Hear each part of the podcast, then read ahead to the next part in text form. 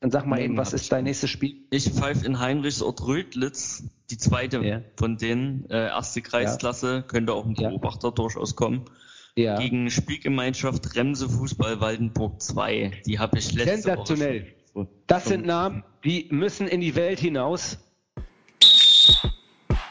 Refitcom, der Podcast. Referee, Fitness, Community. Alles über Schiedsrichter. mit Patrick Ittrich.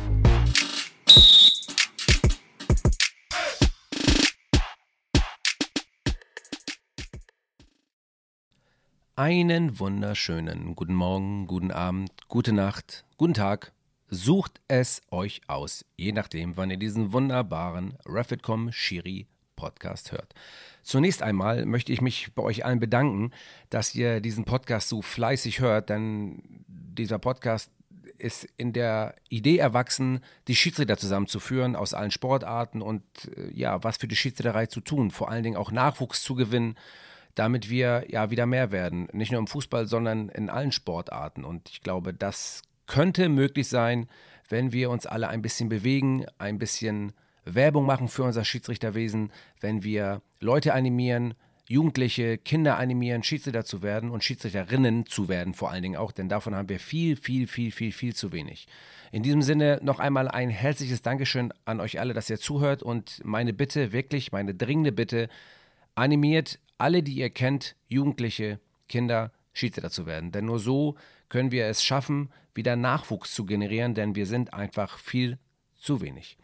Und nun zur neuen Ausgabe des Refit.com Podcast zum FIF 21. Ich habe mir einen Gast eingeladen, naja, eigentlich hat er sich selber eingeladen, einen Jungschiedsrichter. Wie er heißt, wo er herkommt, wird er euch gleich selber sagen. Er hat sich 20 Fragen ausgedacht, die er mir gestellt hat und ich die natürlich so gut wie möglich äh, beantwortet habe.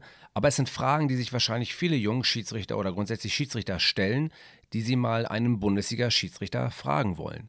Deswegen ist diese Podcast-Folge grundsätzlich allen Schiedsrichtern gewidmet, die mal die eine oder andere Frage an einen Schiedsrichter loswerden wollen. Stellvertretend dafür hat der jetzige Gast sie gestellt. Wie gesagt, wie er heißt, wird er euch gleich selber sagen.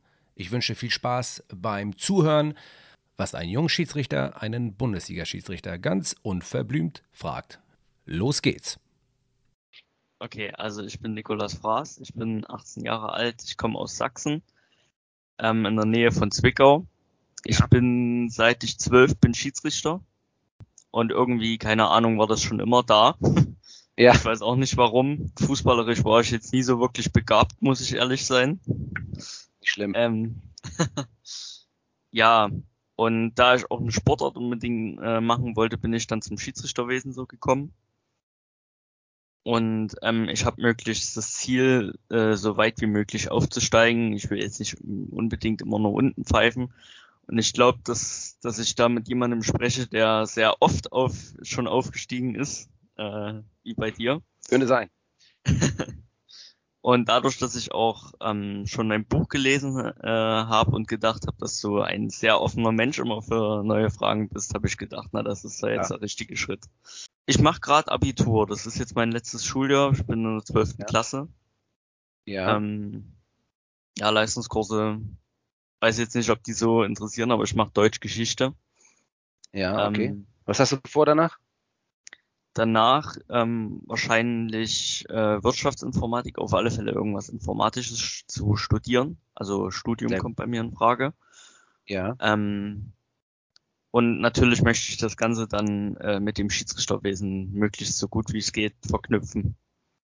Okay, also dein Ziel ist es definitiv, äh, du willst als Schiedsrichter weiterkommen. Das ist, äh, Genau. das hast du dir fest vorgenommen. Ja, finde Ja. ich super. Find ich, weil du weißt ja selber, wie das ist. Manchmal äh, kommt man auf anderen Wege zum Schiedsrichter sein. Ne? Also man wird eher gefragt, äh, hast du noch mal Lust und Das Zeit und so und nicht irgendwie, äh, ich will selber. Wobei ich in letzter Zeit wirklich viele getroffen habe, jetzt auch eine Schiedsrichtergruppe aus Berlin, wo es auch wirklich viele gab, die von sich aus gesagt haben, ich will, ich will Schiedsrichter werden. Und das finde ich großartig. So, aber jetzt hast du die Zeit, äh, äh, mich mit Fragen zu löchern. Du hast gesagt, du hast jetzt 20 Fragen aufgeschrieben. Das sind sozusagen die 20 Fragen des Nikolaus Fraß. Ist das korrekt? Kann man das so Genau. ausdrücken, ja? Das, das kann Okay. man so sagen, ja. Ja, dann Ähm, äh, hoffe ich, ich kann deine, deine Fragen anständig beantworten. Fangen wir einfach mit der ersten Frage an. Ja. Ähm, wie geht man deiner Ansicht nach am besten mit Kritik äh, um, neben dem Platz und auf dem Platz? Das sind so Fragen, ne? Die sind wirklich äh, nicht immer einfach zu beantworten, aber ähm, das Wichtigste an Kritik ist, also zumindest habe ich das über die Jahre gelernt, ich glaube, man ist ja grundsätzlich als Schiedsrichter erstmal so ein bisschen kritikresistent im Grundsatz her. Aber genau das ist die Eigenschaft, die man ändert im Laufe so eines Schiedsrichterlebens, weil wenn du dir diese Kritik nicht annimmst, also Kritik kann ja positiv und negativ sein. Ne? Also Kritik gibt es einmal, wo, wo, man dir gesagt hat, Alter, was hast du oder wieder für eine Grütze gepfiffen? Oder Kritik kann ja auch positiv sein. Ja, das war gut. Das ist auch, das ist auch Kritik. Ähm, dass das immer nur negativ ausgelegt wird, finde ich eigentlich manchmal ein bisschen schade, aber ich glaube, das meinst du. Ähm, wenn man als Schiedsrichter negative Kritik erhält, dann muss man sich als erstes selbst hinterfragen. Also ich mache das nach jedem Spiel, dass ich eigentlich ein bisschen in mich gehe und sage, meistens aber nach einem Tag. Es gibt ja so Momente im Spiel, die wirst du auch sicherlich schon jetzt erleben, wo du denkst, ich habe eigentlich alles richtig gemacht, das wollen die von mir. Ähm, und das ist nicht immer der richtige Ansatz, aber manchmal ist es ja auch so, dass man alles richtig gemacht hat. Das kann man ja auch manchmal sagen. Aber ich denke, dass äh, das Wichtigste ist, dass du dich selber erstmal hinterfragen solltest, völlig objektiv für dich alleine, hab, war das alles okay, was ich gemacht habe? Und ja. dich also selber kritisieren ja. für deine eigene Leistung. Und dann kannst du auch viel besser damit umgehen, wenn sogar vielleicht die Kritik angebracht ist. Und ja. weil Kritik dir nicht angebracht ist, die kannst du ja sowieso viel besser verarbeiten, weil du sagst, ist mir egal. Also die haben ja nicht recht. Aber wenn die sich kritisieren, die haben sogar vielleicht recht. Manchmal ist ja in Kritik auch was dran. Man muss das ja auch an sich dran lassen, weil nur so kannst du auch besser werden. Dann musste ich mich erstmal selber hinterfragen. Und wenn ich dann die Kritik annehme, und die muss ja immer sachlich sein. Also Kritiker sind ja, der Blödmann hat da irgendeine Scheiße gepfiffen, sondern hm, das geht darum, das war und das und das und das. Man muss es ja immer an einem Beispiel festmachen. Und wenn ich, ähm, ich habe mal nach einem Spiel, äh, bin ich zum Zuschauer gegangen und habe ihm gesagt, äh, was habe ich jetzt hier falsch gemacht? Das war beim Bundesligaspiel, mache ich nicht so häufig, aber habe ich mal gemacht und habe ihn gefragt, was ich jetzt konkret falsch gemacht habe. Und er konnte sich benennen, er wollte einfach nur pöbeln. Äh, und das kann man ganz schnell eigentlich abtun. Also wie gesagt, erstmal selbst hinterfragen und dann ähm, die positiven Sachen daraus nehmen. Das würde ich so für dich, also als ersten Weg. Weil man kann ja jede Frage, kann man drei Stunden beantworten. Ne? Deswegen aber ich versuche es kurz zu halten. Ja, alles gut. Ähm, Okay, ich denke, die Antwort war ziemlich gut auf die erste Frage. Ich mache direkt weiter mit der zweiten Frage. Attacke. Was war deiner Meinung nach bisher das schwerste Spiel für dich? Ähm, das muss aber nicht unbedingt im Profispiel gewesen, im Profibereich gewesen sein. Äh, ja, ja, das, ähm, es gibt mehrere schwere Spiele, muss ich ganz ehrlich sagen. Schwere Spiele sind immer die, wo wenig Fußball gespielt wird und viel getreten wird, weil du dann als Schiedsrichter ganz viele Entscheidungen treffen musst, die halt nicht immer alle richtig sind und du dann als Schiedsrichter nie gewinnen kannst. Das sind für die Schiedsrichter die schwersten Spiele, weil du es nie allen recht machen kannst. Da sollte man sich sowieso von lösen. Zu sagen, ich will es jedem recht machen, das wird nie funktionieren und davon musst du dich zwingend lösen. Du wirst es nicht allen recht machen und schon gar nicht als Schiedsrichter und auch grundsätzlich als Mensch nicht, egal wo in welchem Beruf. Aber die schwersten Spiele sind immer die, wo ganz viele Foulspiele passieren, weil du dann manchmal Situationen hast, wo du gar nicht weißt, in welche Richtung pfeife ich jetzt eigentlich. Und dann kommt es manchmal zu einem Ungleichgewicht deiner Entscheidung im Zweikampfverhalten, in der Beurteilung von Zweikämpfen ganz häufig. Und dann kann es außer Balance geraten und dann muss das Spiel wieder einfangen. Und das sind die schwersten Spiele. Da gibt es mehrere Beispiele. Ich will jetzt nicht immer auf diesem Wolfsburg-Schalke-Spiel rumreiten. Das muss man irgendwann auch mal abhaken. Aber es gibt ganz viele Spiele in der Bundesliga, zweiten Liga, äh, auch in der dritten Liga, wo ganz viel wirklich, äh, wirklich nicht guter Fußball gespielt wird. Und dann du als Schiedsrichter halt versuchen musst, da ähm, die, die Balance zu halten. Und das ist das A und O. Okay, danke. Ja, ich glaube, da würden mir auch jetzt schon einige Spiele einfallen. Bei uns ist es meistens so in den unteren Klassen, dass ähm, die Plätze sehr klein sind. Gerade bei ja. Kunstrasenplätzen, wenn die Vereine Kunstrasenplätze haben, die sind ja. sehr klein gehalten. Bei uns in Mülsen gibt's einen, der ist wirklich nicht groß und dort spielen, stehen sich die Spieler permanent auf den Füßen. Das ist mhm. nicht schön. Ja, ja nachvollzieh nachvollziehbar. Genau. Und dann hast du schon Theater. Okay. Denkst du, es gibt einen Trick hinter jedem Aufstieg oder kommt es lediglich auf deine Leistung an? Nee, da gibt's keinen Trick. Da gibt's keinen Trick. Ich sage, ja, dass das Wichtigste ist, um aufzusteigen und auf sich aufmerksam zu machen, du musst also ich habe, ich weiß nicht, ob es den Spruch vorher schon gab, aber ich habe ihn für mich eigentlich geprägt. Du musst auffallen, ohne aufzufallen. Das heißt also, du musst irgendetwas tun, womit du, also äh, das, damit meine ich nicht, aus dem leichten Spiel ein schweres Spiel zu machen, damit du eine gute Note kriegst. Das ist der falsche Ansatz. Es ist eigentlich immer wichtig, aus einem eigentlich schweren Spiel ein leichtes zu machen. Das ist die Kunst. Und das meine ich auch mit auffallen. Also wenn du, du musst natürlich als Jungschiedsrichter dich irgendwie hervorheben. Als Schiedsrichter äh, der, der, der auf sich aufmerksam macht, aber nicht negativ, ähm, wird drauf geguckt. Und das ist das A und O. Und wenn ich Stärken habe, wie ich kann gut laufen, ich kann gut mit Spielern reden, ähm, ich habe äh, ein gutes Zweikampfverhalten. Es gibt ja immer so, so Hauptpunkte, die, die, die, die jemand gut kann. Und die musst du natürlich versuchen ähm, zu positionieren, ohne dabei den, den Beobachtern, den Coaches, den Menschen zu vermitteln, dass du der geilste Typ auf der ganzen Welt bist. Das ist nicht Sinn und Zweck der Sache, ja. Man braucht eine Autorität, eine gesunde vor allen Dingen aber auch. Ne? Also man braucht nicht überkandidelt sein. Man muss schon gucken, dass man als Schiedsrichter seine Stärken, die man hat, die einem auch gesagt werden, weiter ausbaut, ja, und die Schwächen, die schwächt man weiter. Hat Florian Mayer mal geprägt den Satz, Stärken, Stärken, Schwächen, Schwächen. Äh, hört sich auch sehr schön an, kann man auch ins Pixie-Album reinschreiben. Aber ich denke, dass, äh, dass das so das A und O ist, ähm, ähm, wo man, wo man auf sich aufmerksam macht und dann auch die Möglichkeit aufzusteigen. Und es ist auch ganz viel Glück dabei, das will ich nicht verhehlen. Ja. Ähm, da deine Antwort jetzt so schön gepasst hat, äh, springe ich jetzt ganz kurz nur zur Frage 14, die ich aufgeschrieben habe. Ja, die 14. Ähm, Frage, ja, natürlich. Bist du auf dem Platz eher ein lauter, bestimmender Typ oder eher der lockere, lustige, entspanntere Typ? Äh, sowohl als auch. Ich hatte mal irgendwo letztens gesagt Zuckerbrot und Peitsche. Also ich bin eigentlich vom Grundsatz her der lockere Schiedsrichter-Typ aber von dem jeder weiß, dass wenn das in eine falsche Richtung läuft, auch sehr bestimmt und klar sein kann. Das musst du sowieso sein als Schiedsrichter, weil du Kumpanei auf dem Platz gehört sich nicht. Man kann trotzdem lockerer Schiedsrichtertyp sein, aber es darf nie die Gefahr bestehen oder die Leute dürfen nicht denken, dass ich hier von jedem der Kumpel bin, weil du bist der Schiedsrichter.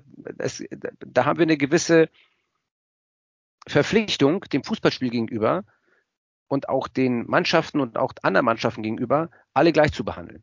Und das heißt nicht, wenn man kommunikativ nett und manchmal auch so lustig mit dem Spruch ist, dass man dann nicht trotzdem klare und äh, richtige Entscheidungen treffen kann. Das muss Sinn und Zweck sein. Deswegen, wenn man sich ein großes Repertoire aufbaut, ist es immer am besten. Ja, das stimmt. Okay, dann mache ich direkt weiter. Wie managst du deine Zeit? Oha, das ist wichtig. Das ist in der Tat bei mir ein ganz großes Thema, weil ich viele Projekte habe und viel mache und viel tue. Da ist ein gutes Zeit, ja, ein gutes Zeitmanagement extrem wichtig, immer an Absprachen mit denen, die einem am nächsten sind, weil nur so funktioniert es. Ich habe ja, was du sicher nicht noch nicht, aber ich äh, habe ja eine, eine, Familie mit, mit vier Kindern ähm, und da muss man in der Tat die Zeit gut managen und sich die so einteilen, dass alle zu ihrem Recht kommen. Und das ist eine Sache von Organisation, die man eigentlich lernt. Und wenn man irgendwann nicht mehr weiter weiß, dann muss man sich jemanden holen, der einem hilft da muss man Sachen outsourcen. So, und das äh, ist irgendwann vielleicht wichtig, wenn man zu viel hat, mit denen man äh, aber man alles machen will. Und was man auch vielleicht irgendwann sich sagen muss, wenn das zu viel wird, muss ich irgendeine Sache kürzen, die hinten runterfallen kann, weil sonst wirst du halt wirklich deiner Hauptaufgabe nicht mehr gerecht. Dann hast du eine Problematik, die dann einherkehrt, indem du nicht mehr fokussiert genug bist. Und das wäre nicht gut für deine Hauptaufgabe. Ähm, was machst du für Training neben den Spielen noch zusätzlich? Gibt es da eine bestimmte, äh, gibt es da bestimmte Richtungen oder einfach ja, nur, also, ja, ich gehe ein bisschen laufen und das war's? Ja, nee, ich glaube, ein bisschen laufen, das war's. Damit ist beim Bundesliga-Schiedsrichter, Zweitliga-Schiedsrichter und auch Drittliga-Schiedsrichter nicht mehr getan. Also ich würde sogar sagen, wir haben eine, eine genauso hohe, einen fast ähnlich hohen Aufwand wie ein Profifußballer, nur ohne Zweikampf. Also wir haben Trainingspläne, die wir vom, äh, von unserem Athletiktrainer vom DFB bekommen. Das sind generalisierte, aber auch personalisierte Trainingspläne, die wir bekommen, die wir machen können. Das ist aber jeder in der Eigenverantwortung, wie er es gerne möchte. Ich habe jetzt so viel Training schon in meinen Jahren absolviert, dass ich eigentlich weiß, was ich mache. Das sind Impulse, die ich bekomme, die super sind. Ich habe eine Trainingsuhr hier gerade eine ganz neue mir geholt, hier die V2 von, äh, von Polar. Hier, guck mal. So. Äh, ja weil meine Alte den Geist aufgegeben hat. Äh, ist zwar schweineteuer, das muss man sich jetzt nicht unbedingt holen, wenn man das nicht unbedingt braucht. Aber ähm, ja, und damit werden die Trainingsdaten eingelesen und der ähm, Athletiktrainer vom DFB, der guckt sich das an und gibt dann da sein Feedback zu. Also ich sage mal, vier bis fünfmal die Woche bin ich schon am Start. Ich verbinde das aber mittlerweile auch viel mit, mit äh, gelenkschonenden Sportarten wie Fahrradfahren. Also auch mal schnell Fahrradfahren, auch Intervalle auf dem Fahrrad, weil ich natürlich auch mit meinen äh, Verletzungen aufpassen muss, dass das äh, ja im Lot bleibt. Okay, da du jetzt schon von Verletzungen gesprochen haben, hast, ähm, was war deiner Meinung nach dein größter Rückschlag jetzt so in der Schiedsrichterlaufbahn? Ja, da gab es ja mehrere Rückschläge. Also ich bin einmal der größte Rückschlag, den ich das erste Mal erlebt habe, war mein Abstieg. aus der Regionalliga damals 2004. Ich bin 2003 als 23-jähriger Schiedsrichter in die zweite Bundesliga aufgestiegen als Schiedsrichterassistent und in die damalige dritte Liga, die Regionalliga, aufgestiegen und bin nach einem Jahr aus der Regionalliga wieder abgestiegen. Und äh, wenn du das erstmal erlebst, gut, ich war 23, ähm, dann ist ja für viele meistens so, wo sie sagen, na jetzt ist Schluss, jetzt äh, äh, bin ich abgestiegen, jetzt ist Feierabend. Und das kann ich keinem empfehlen und keinem raten. Das hat alles hat seine positiven Seiten, weil du lernst aus so einem Abstieg, vielleicht war man noch nicht so weit, vielleicht war die Zeit noch nicht reif für jemanden, vielleicht war es auch Pech. Es gibt viele Möglichkeiten, weswegen man abgestiegen ist, aber im Nachhinein kann ich für mich sagen, dass das mir, also mir das gut getan hat. Ich war vielleicht wirklich so weit. Viele Sachen gleichzeitig, die passiert sind. Geburt meines, äh, meiner, meiner Tochter. Äh, ich habe die Ausbildung der Polizei beendet, bin gerade in die, ähm, in die Bereitschaftspolizei gekommen. Also viele auf, äh, viele Sachen, die auf so einen jungen 23-Jährigen gewirkt haben, die vielleicht einen Ticken zu viel waren. Mein Glück war, dass ich als Schiedsrichterassistent in der zweiten Liga geblieben bin und so auch letztendlich noch so einen Halt hatte, dass ich also nicht von der DFB-Liste geflogen bin und dann habe ich mich aber über Jahre wieder hochgekämpft. Ähm, das war sportlich gesehen ähm, äh, mein, mein, ja, ähm, mein Negativ-Highlight, will ich mal sagen. Und dann natürlich die ganzen Verletzungen, die einen zurückwerfen. Auch da habe ich ja mehrere Kreuzbandrisse schon. Aber so der letzte, der dritte, als ich 32 war und dann so Meniskusrisse, die mehr, da merkt man schon, vor allem wenn man älter wird, da muss man schon knabbern. Und, aber auch da sage ich eben, wenn man die Möglichkeit hat zu kämpfen, dann kämpft. Okay, gut. Ähm, bist du oft gestresst? Wie gehst du mit Stress um und merkt man es ja an? Mmh, bist du oft gestresst? Stress, also Stress ist auch nicht immer schlecht. Also Stress kann auch fördernd sein für gute Leistung. Das muss man auch wieder vorwegstellen. Also der Ausdruck Stress darf nicht immer gleich auslösen, oh mein Gott, ich habe jetzt Stress und mir geht's so schlimm und mein Puls geht nach oben und mein Blutdruck geht nach oben und alles scheiße. Nein, Stress ist, kann auch was Gutes haben, weil es macht dich auch aufmerksam. Aber dauerhafter Stress ist natürlich nie gut. So, also da gibt es mehrere Möglichkeiten und das ist auch wieder typenabhängig. Ne? Also ähm, ich, alles, was einem Spaß macht, glaube ich, dass das nicht unbedingt stresserfüllend ist. Manchmal gibt es aber auch Dinge, die Zeitstress, ähm, äh, das ist, glaube ich, so der meiste Stress, den die Leute haben oder einfach äh, irgendwann hat man ja auch Stress, familiären Stress, man hat äh, sportlichen Stress. Es gibt ja immer ganz viele Stressformen, die man haben kann. Aber auch da muss man sich, und das Wichtigste bei Stress, egal was ist, man muss sich Auszeiten nehmen. Ähm, und das ist das A und O, glaube ich, für jemanden, der ob im Beruf oder sportlich oder familiär, man muss sich Auszeit nehmen für sich, weil wenn man die ganze Zeit unter Strom ist, dann ist es am Ende für kein gut. Okay. Ähm, die Frage passt jetzt auch ein bisschen zu der, die ich gerade gestellt habe. Ähm, ja. Hattest du bei einem Spiel je Angst, dass es äh, richtig ausarten könnte? Und wenn ja, hattest du schon vor dem Spiel beim ersten Kontakt mit Spielern und Trainern ein mulmiges Gefühl? Nee, also das zweite nie. Ähm, es gibt immer so Spiele, die im Fokus stehen, von denen man weiß, oh, hier könnte gleich was passieren. Das hat aber nicht immer was zu sagen, dass dann auch wirklich was passiert, aber es gab schon in der Tat Spiele, die fast aus dem Ruder gelaufen sind. Das war auch teilweise in der damaligen vierten Liga. Ich habe mal Zelle gegen Göttingen gepfiffen. Da ging das Kreuz und Pferd. Da kamen die Zuschauer an die, an die Kabinentür und haben gebollert. Ich glaube, ich habe es auch mein Buch, ich glaube, diese Szene habe ich auch in meinem Buch, glaube ich, auch mal beschrieben. Also ja. da gab es wirklich viele Spiele, die vielleicht gar nicht so aus dem Ruder gelaufen sind, aber die Leute es trotzdem so wahrgenommen haben, vielleicht für mich aber nicht so war. Also da gab es schon einige Spiele, wo man sagt, boah, ey, Gott sei Dank bin ich hier halt rausgekommen. Äh, aber aber wie gesagt, auch daran, daran lernt man draus. Ich kann es wirklich jedem nur raten, es gibt als im Schiedsrichterwesen, deswegen haben auch viele so Respekt, Schiedsrichter zu werden und neu, dass es neue Schiedsrichter, neue Schiedsrichter und Schiedsrichterinnen generiert werden. Es gibt manchmal so eine, so eine Leidensphase, durch die man durch muss als Schiedsrichter. Die musst du überwinden. Wenn du die überwunden hast, und da muss ich wirklich jedem bitten, einfach dran zu bleiben, weil es wird, es wird dann auch besser danach. Es kann mal sein, dass es mal so ein halbes Jahr, vielleicht auch nur zwei Monate oder auch nur vier Wochen einfach mal richtig kacke läuft. Aber das ist auch eine Entwicklung, die man für seine Persönlichkeit einfach mitnehmen muss. Äh, und nicht immer gleich sagen, jetzt habe ich keinen Bock mehr darauf. Wenn man was ganz Schlimmes erlebt und es nicht mehr möchte, dann ist es völlig okay. Aber es gibt so Dinge, die passieren einfach mal, wo es sagt, boah, war nicht so geil, aber deswegen gleich die Flint ins Korn zu werfen, auf keinen Fall. Okay. Ähm, dann zur nächsten Frage. Wie bereitest du dich auf Regeltests vor? Ja, ich lerne, ne? ja, ja mein, aber gibt's da, irgendwie, gibt's da irgendwie bestimmte ähm, Dinge, die du extra noch machst? Also zum Beispiel wir, uns wird jetzt gesagt bei den Regeltests, ja, schaut in die Schiedsrichterzeitungen unbedingt, da steht sehr viel drin. Ähm, bezüglich der Ja, Regelfragen. Ja, das A und O, das A und O des Schiedsrichterwesens ist die fachliche Kompetenz. Ich muss also die Regel können.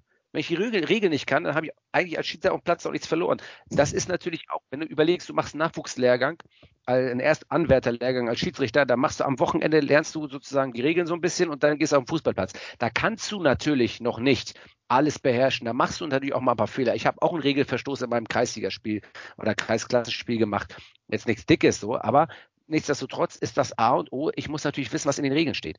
Und wenn es zu Regelprüfung kommt, heißt es nicht, dass ich an, eine Woche vorher anfangen solle zu lernen. Das ist genau dasselbe wie mit einer ähm, sportlichen Leistungsprüfung. Ich muss mich das ganze Jahr fit halten, sowohl vom Kopf als auch vom Körper.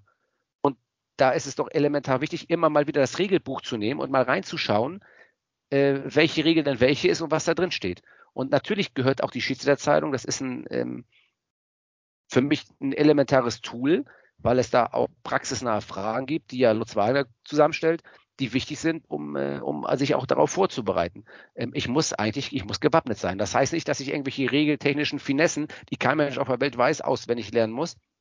Aber ich muss, die Basics müssen sitzen. Ja, ja das stimmt.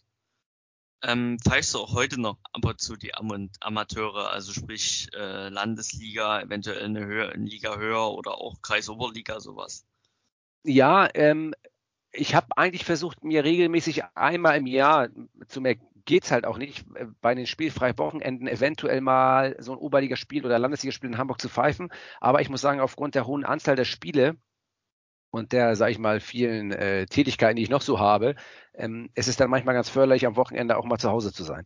Aber ich nehme mir das immer mal wieder vor, wenn es, das Problem ist der Kurzfristigkeit, wenn er mal vielleicht sogar, äh, sorry, am Wochenende nichts los ist, dass ich dann ähm, ähm, mal nachfrage in Hamburg, ob es ein Spiel frei ist, aber dann sind die anderen Schiedsrichter ja auch schon angesetzt. Und dann kann ich ja nicht sagen, ey, setz sie mal bitte ab, weil ich will jetzt hier ein Oberligaspiel pfeifen. Deswegen, äh, ähm, ja, versuche ich manchmal das zu gewährleisten, aber es wird in der Tat immer schwieriger. Okay, jetzt habe ich eine etwas äh, personalisiertere Frage. ja. ähm, ja. Ähm, und zwar geht die vor allem auch auf den Profibereich. Ähm, wer ist deiner Meinung nach der schwierigste Spieler, beziehungsweise welcher Spielertyp ist für einen Schiedsrichter deiner Ansicht nach am schwierigsten? Ja, also ich kann auf das zweite antworten, weil das erste ist so eine Sache, die bleibt dann auch auf dem Platz, weil ich ja als aktiver Schiedsrichter, und das habe ich mir eigentlich immer gesagt, äh, nie über Spieler oder Trainer rede, ähm, mit denen ich noch zu tun habe, weil das äh, unfair ist. Das wird, glaube ich, eigentlich sollte das auch ein Trainer, ja, und nicht, nicht tun. Äh, und das sind dann so Sachen, ne, die in Las Vegas bleiben, ne, die bleiben in Las Vegas. Aber ähm, es gibt natürlich, ich meine, man, man muss den Fernseher nur anmachen und dann sieht man auch, wer da anstrengend ist und wer nicht. Also das kann man sich eigentlich manchmal sogar selber herleiten, wenn man es gerne möchte. Ja. Es sei denn, man hat die rosa-rote Brille auf. Ja. Aber es gibt natürlich, also emotionalisierte Spieler und Trainer sind immer schwierig zu handeln, weil man die im ersten Moment nicht zu packen bekommt. Man muss dann abwarten. Und ich glaube, das ist auch ein Tipp für mich an, ähm, an, äh, an auch junge Schiedsrichter, gerade ähm, aber Spieler, die sich emotionalisieren, die musst du ja in dem Moment auch packen. Aber man kann, äh, man muss denen auch schon klar machen, dass ein gewisser Grad an Respektlosigkeit nicht zu tolerieren ist. Aber wenn ein Spieler emotionalisiert ist, ohne dich zu beleidigen oder zu beschimpfen oder zu respektlos zu sein, äh, der ist respektlos und der beschimpft dich äh, jetzt nicht irgendwie in ganz krasser Art und Weise, dann soll er erstmal seine Wut rauslassen und im nächsten Moment packst du ihn dir dann und holst ihn zu dir und sagst, Junge, ja, jetzt ne, ist mal wieder gut und jetzt entspannen wir uns mal. Und genauso kann man das mit Trainer machen. Einige kannst du auch nicht, kannst du auch nicht erreichen. Das sind die einen. Es gibt aber auch genauso den, äh, den hinterlistigen Spielertyp, der dir dann irgendwie was ins Ohr flüstert und dir irgendwelche mhm. Sachen erzählen will und dich aus der Ruhe bringen lässt, äh, will. Da muss man auch versuchen, wirklich entspannt zu sein, weil sonst ähm, bringt, dir, äh, bringt dich das nur selber aus dem Konzept. Da bist du unruhig und emotional und das soll auf keinen Fall passieren. Ja, okay, da passt dann auch schon wieder also wirklich wie die Faust aufs Auge die nächste Frage. Jawohl. Ähm, wie reagierst du auf Beleidigungen während des Spiels? Äh, die sind ja in der Bundesliga für den Betrachter draußen nicht unbedingt immer hörbar, wenn es die gibt, ähm, von äh, beispielsweise Spielern oder, oder anderen. Also man, ähm, die, ich muss euch allen mal die Illusion nehmen, dass es so viel Beleidigung in der Bundesliga gibt. Die gibt es gar nicht. Also äh, äh, Beleidigung mhm. heißt ja, du Arschloch, du Penner, du Wichser, du, ich will jetzt nicht, ich ja, wahrscheinlich auch, ja, ja. ich piep das nachher weg, aber Beleidigungen sind ja klar, was die bedeuten. So, und dann gibt es, und wenn dich wirklich ein Spieler krass beleidigt, dann hilft dann nur die rote Karte, weil das hat auf dem Fußballplatz nichts zu suchen. Und da muss man auch, auch wenn das kein anderer mitbekommt, da muss man so konsequent sein und dann auch den Spieler des Feldes verweisen weil er ganz genau weiß, was er gemacht hat. Weil ich beschimpfe die ja rein theoretisch ja, rein theoretisch sage ich das auch nicht. Ne? Also man, es kommt mal zu einem Wortgefecht, auch zwischen Spieler und Schiedsrichter, aber das muss ja immer irgendwie äh, eine Basis haben. Ich sage immer als Schiedsrichter, ich bin nie derjenige, von dem das ausgeht. Ich bin ja immer nur der reagiert, nie der agiert. Ich gehe nicht ohne Not auf irgendeinen Spieler zu und beschimpfe den. Meistens treffe ich eine Entscheidung und dann kommt der Spieler zu mir und will seinen Frust loswerden. Aber wenn es dann mal, wie gesagt, schon dazu kommt, es gibt dann so Unterschiede zwischen das war scheiße und du bist scheiße. Das sind ja zwei elementare Unterschiede. Und da muss ich für mich entscheiden, hat er das an seinem Frust so rausgesagt, dass ich ihm dafür, für, sag ich mal, die Unsportlichkeit, die er getan hat, als Aussage eine gelbe Karte gebe oder lasse ich sie vielleicht noch weg und drücke ihm selber einen Spruch. Es kriegt keiner mit und ich kann die Sache so regeln, ja. Oder er sagt wirklich konkret zu mir, du bist scheiße, ja, dann hilft halt auch nichts, dann muss er halt mit der Konsequenz leben. Aber ja. die Illusion, dass da ständig durchbeleidigt wird, das ist nicht der Fall. Ja, ja, nee, das, das dachte ich mir schon. Also im Profibereich wird es dann auch, denke ich, was gerade sowas angeht, ein bisschen ruhiger. Ähm, ja, total. Ja, ähm, ich habe es ja auch bei uns ab und zu, bei uns kommt es ja äh, viel öfter zu Beleidigungen. Also ich weiß nicht, wie viele rote Karten ich schon wegen Beleidigungen gegeben habe. Es Ist sind das auf so? alle Fälle. Ja, sehr viel. Welche, also, sag mir mal, in welcher Klasse du jetzt pfeifst. Ich pfeife gerade die erste Kreisklasse bei ja. uns. Ist das mit aber Assistenten oder zweite ohne? Kreisklasse? Noch ohne. Okay. Ich habe aber so das Ziel, möglichst dann im Halbjahr aufzusteigen. Meine erste ja. Beobachtung war jetzt eine ähm, 8-2. Okay. Ähm, da meinten aber andere äh, so, also das hat jetzt nichts zu heißen und sowas. Ich bin auch schon einverstanden mit der Beobachtung, alles gut so. Ja, okay. Aber da meinen andere, ja, bei dem Beobachter ist das eine 8,3,5. Also der ja, okay, gut. Also die habe ich ja früher auch gehabt, die Beobachter. Also es ist, äh, ich, das ist, äh, das, die, die, diese Sorgen und Nöte, die haben wir alle in jungen Jahren gehabt, dass wir irgendwann mal eine Note bekommen haben, mit der wir nicht zufrieden gewesen sind. Und dann war es eigentlich eine bessere Note. Man hat sich besser auch selber besser gesehen. Manchmal war es auch berechtigt, manchmal auch unberechtigt. Also das hat jeder von uns durchgemacht und ich kann dich beruhigen. Ich habe das auch mehrmals durchgemacht. Also mach dir keine Gedanken und äh, deine Zeit kommt. Da bin ich mir relativ sicher.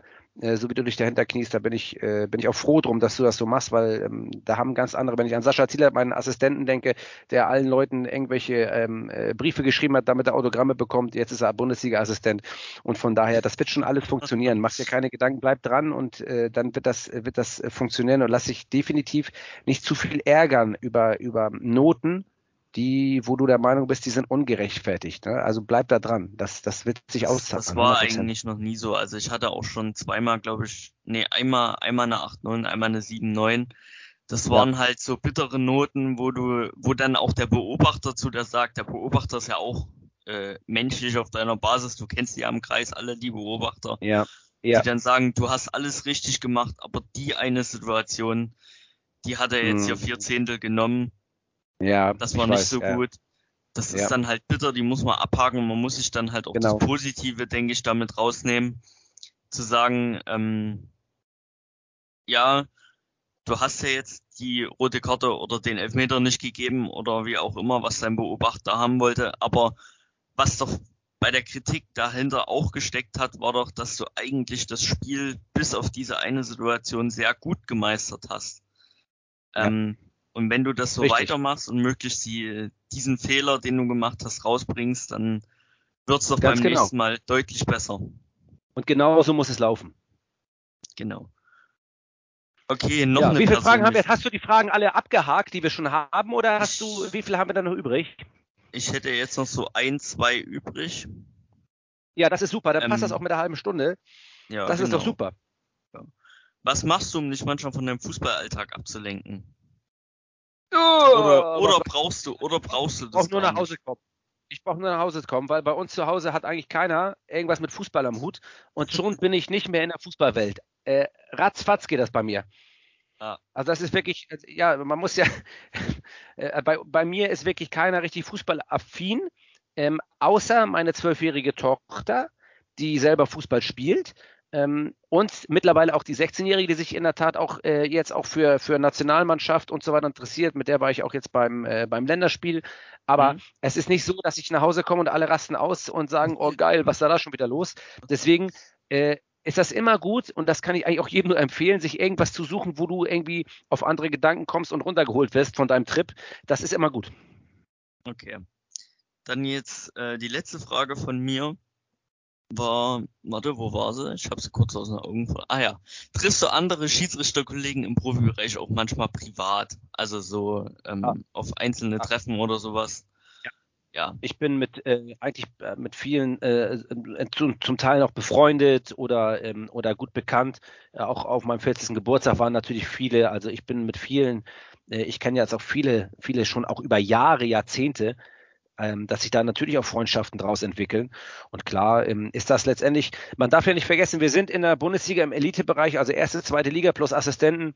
Ähm, äh, das ist ja auch wie eine große Mannschaft zu sehen.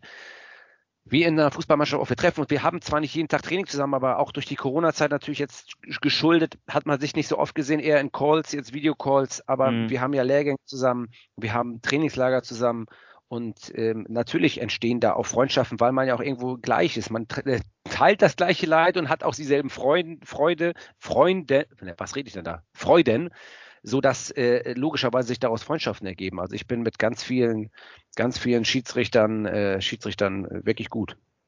Ja, okay, dann na, das ist sehr schön. Ich denke auch, dass das wichtig ist. Ähm, ja, Das ja, war so auf alle ja. Fälle sehr schön. Ähm, ich wollte noch sagen, Gerne. dass ich das auch sehr klasse fand mit dem Beitrag, ja, was könnte man denn machen, um wieder mehr Schiedsrichter zu bekommen, weil gerade die Frage haben wir uns bei uns im äh, Ausschuss jetzt auch gestellt. Ja. Ähm, wir haben auch ein massives Problem, gerade auch weil durch die erste Corona-Welle haben sehr viele gesagt, na, das muss ich mir jetzt eigentlich nicht jede Woche antun, ähm, sage ich mal. Ähm, und deswegen brauchen wir auch neue Schiedsrichter und wir haben jetzt diesen äh, neuen Account auf Instagram da. Ähm, ja. Ja. Ja, sag ruhig, hau raus. Wenn ich das hier äh, rausknall ja. in meinem Podcast, dann sag mal, was KV, für ein Account das ist. kvfz.schiedsrichter heißt der. Wo ja. wir auch versuchen. Ach, den habe ich gesehen, glaube ich. Den habe ich, glaube ich, gesehen. Das, das ja, sind die Zwickauer Schiedsrichter. Ich glaube, ich glaub, äh, Refit.com folgt uns auch ja. zurück, meine ich. Ja, ja, super. Ja. Richtig so. Ja, ähm, das ist ja die Sache, die, äh, die wichtig ist, dass wir vernetzt bleiben, dass wir alle zusammen was tun. Das ist das A und O. Und wir müssen jetzt einfach zusehen, also jetzt auch wir als, als, als oberste äh, Einheit der Schiedsrichter aller Sportarten, dass wir ähm, jetzt aus dem Quark kommen, um diese Nachwuchsgewinnung voranzutreiben. Das ist, ja, ist das A und O. Also bei uns sind auch einige Alte dann auch mit dazugekommen. Wir haben jetzt letztens erst einen Artikel bei uns gehabt, dass eine 65-jährige ihr erstes Spiel äh, gepfiffen hat. Ähm, wobei ja, natürlich die super. Das ist, das ist wirklich super, wenn das auch die, die älteren ja. Sportfreunde dann noch machen. Also die pfeift jetzt nur äh, Jugend, wo wir jetzt eigentlich keinen großes, großen Bedarf gehabt haben, aber es ist trotzdem schön, weil dann haben wir eventuell potenzielle Jugendschiedsrichter, die dann auch höher pfeifen können, weil im Jugendbereich nicht mehr so der hohe Bedarf ist. Großartig. Ähm, Nikolas, ich äh, äh, ja, fand das großartig mit dir her, dass du mir hier deine, die, deine 20 Fragen, wenn es wahrscheinlich nicht alle gewesen, aber ähm, ja, gefragt hast. Ich hoffe, ich konnte einigermaßen äh, adäquat beantworten. Und jetzt muss ich äh, langsam los hier, aber ich äh, denke mal, dass du ähm, jetzt auch irgendwann vielleicht nochmal am Wochenende ein Spiel pfeifen wirst. Wenn das du eins hast, dann sag mal eben, was ist dein nächstes Spiel? Ich pfeife in Heinrichsort Rödlitz die zweite ja. von denen, äh, erste Kreisklasse, ja. könnte auch ein Beobachter ja. durchaus kommen. Ja. Gegen Spielgemeinschaft Remse Fußball Waldenburg 2. Die habe ich letzte Sensationell. Woche Das sind Namen, die müssen in die Welt hinaus. Ähm, Nikolas, vielen, vielen Dank. Ähm, ich wünsche viel Erfolg morgen. Äh, bleib dran und äh, in diesem Sinne, ja, toi, toi, toi. Refitcom, der Podcast. Referee, Fitness, Community. Alles über Schiedsrichter. Mit Patrick Ittrich.